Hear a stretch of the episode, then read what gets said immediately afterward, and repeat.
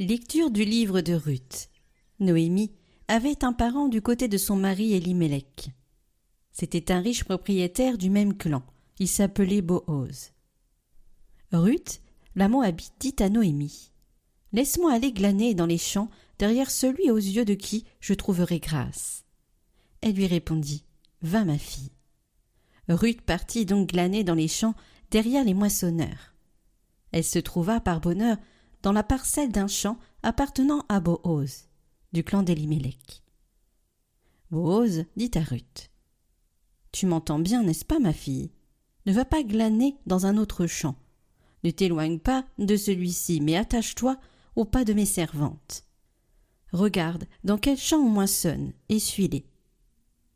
N'ai-je pas interdit aux serviteurs de te molester? Si tu as soif, va boire aux cruches que ces serviteurs auront puisées. Alors Ruth se prosterna face contre terre et lui dit Pourquoi ai-je trouvé grâce à tes yeux? Pourquoi t'intéresser à moi, moi qui suis une étrangère? Boaz lui répondit On m'a dit et répété tout ce que tu as fait pour ta belle-mère, après la mort de ton mari. Comment tu as quitté ton père, ta mère et le pays de ta parenté, pour te rendre chez un peuple que tu n'avais jamais connu de ta vie. Boaz prit Ruth comme épouse elle devint sa femme et il s'unit à elle. Le Seigneur lui accorda de concevoir et elle enfanta un fils. Les femmes de Bethléem dirent à Noémie Béni soit le Seigneur, qui aujourd'hui ne t'a pas laissé sans quelqu'un pour te racheter. Que son nom soit célébré en Israël. Cet enfant te fera revivre, il sera l'appui de ta vieillesse. Il est né de ta belle-fille qui t'aime et qui vaut mieux pour toi que tes sept fils. Noémie prit l'enfant, le mit sur son sein et se chargea de l'élever. Les voisines lui donnèrent son nom. Elle disait Il est né un fils à Noémie, et elles le nommèrent Obed. Ce fut le père de Jessé, qui fut le père de David.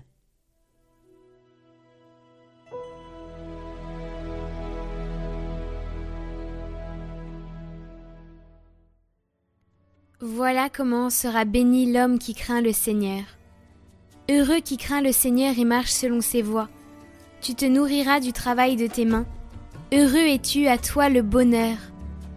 Ta femme sera dans ta maison comme une vigne généreuse, et tes fils, autour de la table, comme des plants d'olivier.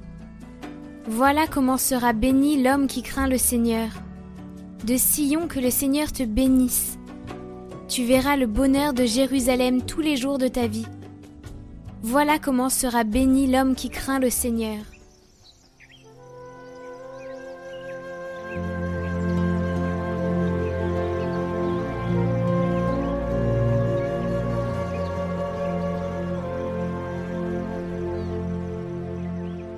Évangile de Jésus-Christ selon Saint Matthieu. En ce temps-là, Jésus s'adressa aux foules et à ses disciples, et il déclara Les scribes et les pharisiens enseignent dans la chair de Moïse. Donc, tout ce qu'ils peuvent vous dire, faites-le et observez-le, mais n'agissez pas d'après leurs actes, car ils disent et ne font pas. Ils attachent de pesants fardeaux, difficiles à porter, et ils en chargent les épaules des gens. Mais eux-mêmes ne veulent pas les remuer du doigt. Toutes leurs actions, ils les font pour être remarqués des gens.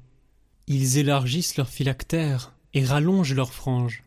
Ils aiment les places d'honneur dans les dîners les sièges d'honneur dans les synagogues et les salutations sur les places publiques. Ils aiment recevoir des gens le titre de rabbi. Pour vous, ne vous faites pas donner le titre de rabbi, car vous n'avez qu'un seul maître pour vous enseigner, et vous êtes tous frères.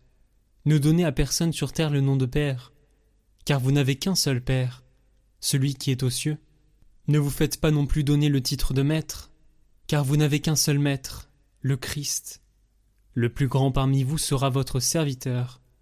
Qui s'élèvera sera abaissé, qui s'abaissera sera élevé.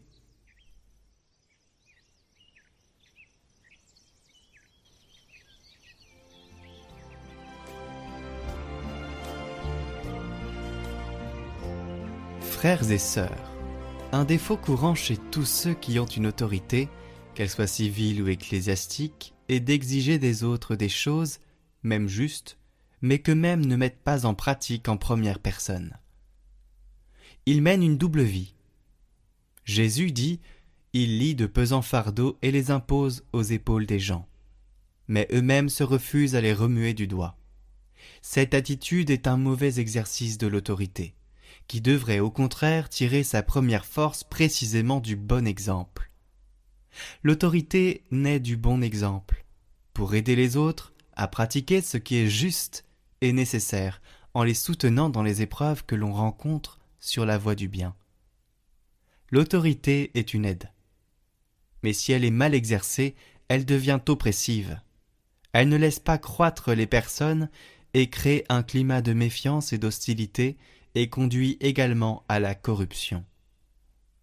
Nous, disciples de Jésus, ne devons pas le faire parce qu'entre nous, il doit y avoir une attitude simple et fraternelle.